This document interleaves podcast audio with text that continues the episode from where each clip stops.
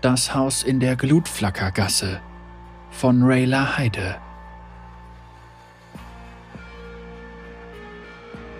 Victors dritter Arm fokussierte einen dünnen Lichtbogen, der mit stetiger Präzision Metall mit seinem linken Arm verschweißte. Der Geruch verbrannten Fleisches störte ihn nicht weiter, ebenso wenig wie sein offengelegtes linkes Handgelenk oder die Mischung aus Venen, sehnigen Muskeln und mechanischen Augmentierungen, mit denen sie verschmolzen waren. Er zuckte nicht einmal zusammen. Stattdessen fühlte er ein gewisses Maß an Stolz, als er den fließenden Übergang von synthetischen zu organischen Materialien musterte.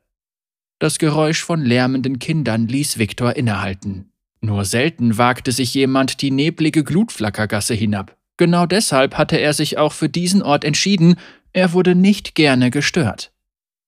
Viktor hielt seinen linken Arm weiterhin still, während er ein silbernes Rädchen an seinem Iridoskop anpasste. Die Spiegel und Linsen des Geräts ermöglichten ihm einen perfekten Blick auf die Straße außerhalb seines Labors. Einige Kinder schubsten einen unterernährten Jungen auf Viktors schmiedeeisernes Tor zu. Neff übersteht es da drin bestimmt keine drei Minuten, spottete ein Mädchen, deren Augenbrauen mit implantierten Edelsteinen, Imitaten, verziert waren. Wenn er wieder rauskommt, hat er einen Messingkopf, kicherte ein Junge mit roter Haartolle. Vielleicht ist sein Hirn dann nicht mehr so lahm wie das Grau. Wenn du nichts mitbringst, das wir verscherbeln können, verpassen wir dir einen neuen Kopf. Der größte Junge packte den Kleinen am Kragen und zwang ihn vorwärts. Die anderen machten ein paar Schritte rückwärts und blieben gaffend stehen. Der kleine Junge zitterte wie Espenlaub, als er sich dem bedrohlichen Tor näherte und es mit einem Quietschen aufschob. An der Vordertür und ihren ineinandergreifenden Zahnrädern ging er vorbei und schob sich stattdessen durch ein offenes Fenster. Ein Alarm schrillte los, als er zu Boden fiel. Viktor seufzte und legte den Hebel um, der das Klingeln verstummen ließ. Der dürre Junge blickte mit weit aufgerissenen Augen um sich. Glasbehälter mit natürlichen wie metallischen Organen, die in einer grünen Flüssigkeit eingelegt waren, standen in Regalen an den Wänden. In der Mitte des Raumes stand eine lederbespannte Krankenliege voller Blutflecken, auf der ein mechanischer Bohrer lag. Dutzende Maschinen waren an den Wänden aufgereiht, augenscheinlich reglos. Für Viktor war das Labor ein Sanktuarium für seine kreativsten und wichtigsten Experimente, aber er konnte sich vorstellen, dass es auf ein Kind angsteinflößend wirken könnte.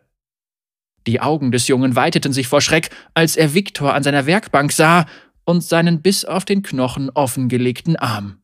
Er duckte sich hinter eine Kiste. Von dieser Kiste wirst du nichts lernen, Kind. Viktor seufzte. Aber auf ihr findest du einen Knochenmeißel. Bitte reiche ihn mir.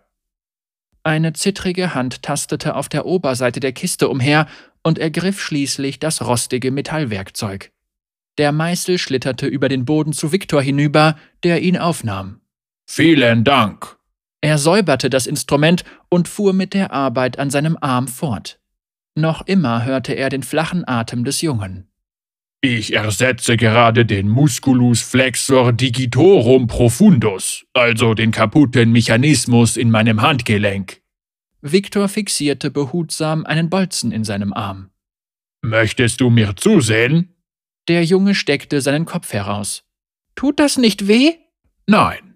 Sobald die Angst vor dem Schmerz eliminiert wurde, wird er selbst erträglich. Oh. Außerdem ist mein Arm fast vollständig mechanisch. Sie selbst. Der Junge kam hinter der Kiste hervor und setzte sich wortlos Viktor gegenüber, die Augen noch immer auf den Arm gerichtet. Viktor fuhr damit fort, die Sehnen mit dem Bolzen zu verschweißen. Als er damit fertig war, legte er die Hautlappen wieder an ihre ursprüngliche Position. Er zog den Lichtbogen über den Einschnitt und kauterisierte damit das Fleisch. Die Naht war versiegelt. Warum hast du das getan? fragte der Junge. Hat der Arm nicht gut genug funktioniert, wie er war? Kennst du die größte Schwäche der Menschheit? Nein. Menschen ignorieren ihre unendlichen Möglichkeiten, nur um den Status quo zu bewahren. Der Junge starrte verständnislos zurück. Die Leute fürchten die Veränderung. Sie geben sich mit gut genug zufrieden, dabei könnten sie herausragend haben. Viktor ging zu seinem Herd hinüber. Er mischte ein dunkles Pulver in etwas Darnpursahne und erhitzte die Flüssigkeit mit seinem Laser. Möchtest du einen Becher Süßmilch? fragte er. Eine meiner Schwächen. Ich mag den Anisgeschmack zu sehr. Äh, du sägst aber nicht meinen Kopf ab und ersetzt ihn durch einen aus Metall, oder? Ah, das denkt man also nun von mir? Ja, schon, erwiderte der Junge. Ich habe gehört, dass du den Kopf eines Mädchens ersetzt hast, weil es Husten hatte. Und hast du diese Information direkt erhalten? Viktor musste schmunzeln. Nein, das stammt von dem Vetter meiner Nachbarin Berma oder dessen Onkel oder so, glaube ich. Ah, nun, in diesem Fall. Würde ein neuer Kopf überhaupt gegen Husten helfen? Die Neugier des Jungen war geweckt. Jetzt stellst du die richtigen Fragen. Nein, ich denke nicht, dass das eine sonderliche Verbesserung wäre. Husten kommt aus den Lungen, musst du wissen. Und um auf deine ursprüngliche Frage zurückzukommen, ich werde deinen Kopf nicht durch einen metallenen ersetzen. Es sei denn, du würdest das wollen. Nein, danke. Viktor goss die zähe Flüssigkeit in zwei Becher und reichte einen dem Jungen, der diesen sehnsüchtig anstarrte. Sie ist nicht vergiftet. Viktor nahm einen Schluck aus seinem eigenen Gefäß. Der Junge stürzte die Süßmilch herunter. Sind die anderen noch draußen? fragte er, und seine verfärbten Zähne wurden sichtbar. Viktor warf einen Blick durch das Iridoskop. Die drei Kinder warteten noch an der Pforte. Das sind sie tatsächlich. Möchtest du sie erschrecken? Die Augen des Jungen begannen zu glänzen, und er nickte. Viktor reichte ihm ein Sonophon. Schrei hier hinein, so laut du kannst. Der Junge gehorchte und stieß einen übertriebenen Schrei aus, der durch Mark und Bein ging. Er brach sich dutzendfach an den Häusern der Glutflackergasse, und die anderen Kinder sprangen aufgeschreckt in alle Winde. Der Junge sah zu Viktor zurück und grinste. Ich habe festgestellt, dass Furcht zumeist eine einschränkende Emotion ist. Nenn mir zum Beispiel etwas, wovor du Angst hast. Die Chembarone. Die Chembarone werden gefürchtet, weil sie dominant wirken und oftmals Gewalt androhen. Würde sie niemand fürchten, würden die Menschen sich gegen sie erheben. Und was wäre dann mit ihrer Macht? Äh. Es gäbe sie nicht, genau.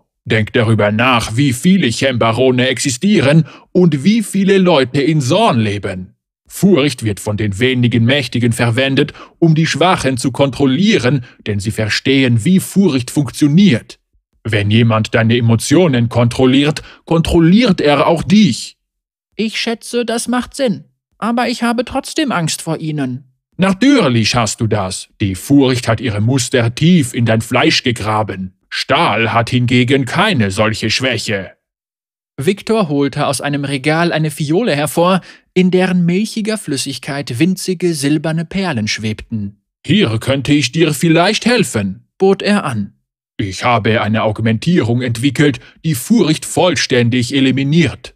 Ich könnte sie dich für kurze Zeit ausprobieren lassen. Wie kurz? Das Implantat löst sich binnen 20 Minuten auf. Und du bist sicher, dass es nicht dauerhaft ist? Auch solche gibt es, aber nicht diese hier. Vielleicht merkst du, dass ohne Furcht deine Freunde ihre Macht verlieren. Menschen, die andere unterdrücken, nähren sich nämlich von Furcht, und ohne sie werden sie verhungern.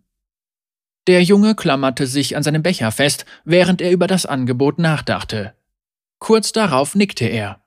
Viktor tauchte eine dünne Nadel in die Fiole und injizierte eine der silbernen Perlen in die Haut hinter dem Ohr des Jungen.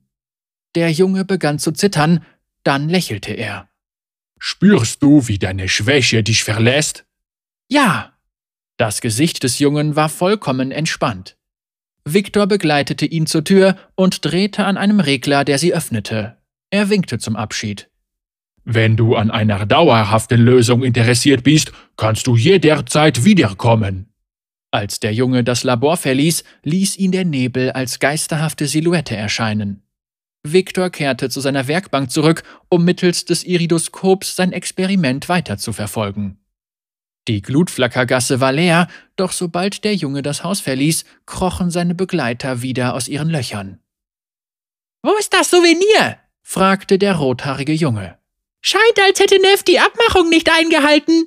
Das Mädchen kicherte. Schätze, dann müssen wir ihn bestrafen. Der große Junge ballte die Fäuste. Wir haben ihm schließlich einen neuen Kopf versprochen. Rührt mich nicht an! Nevs Stimme war bestimmt. Er richtete sich zu voller Größe auf. Der große Junge griff nach Nevs Hals, doch Nev drehte sich um und schlug ihm mitten ins Gesicht.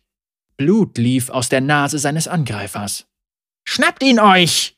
Doch seine Freunde waren sich ihrer Sache plötzlich nicht mehr sicher. Nev trat einen Schritt auf sie zu, sie machten einen Schritt zurück.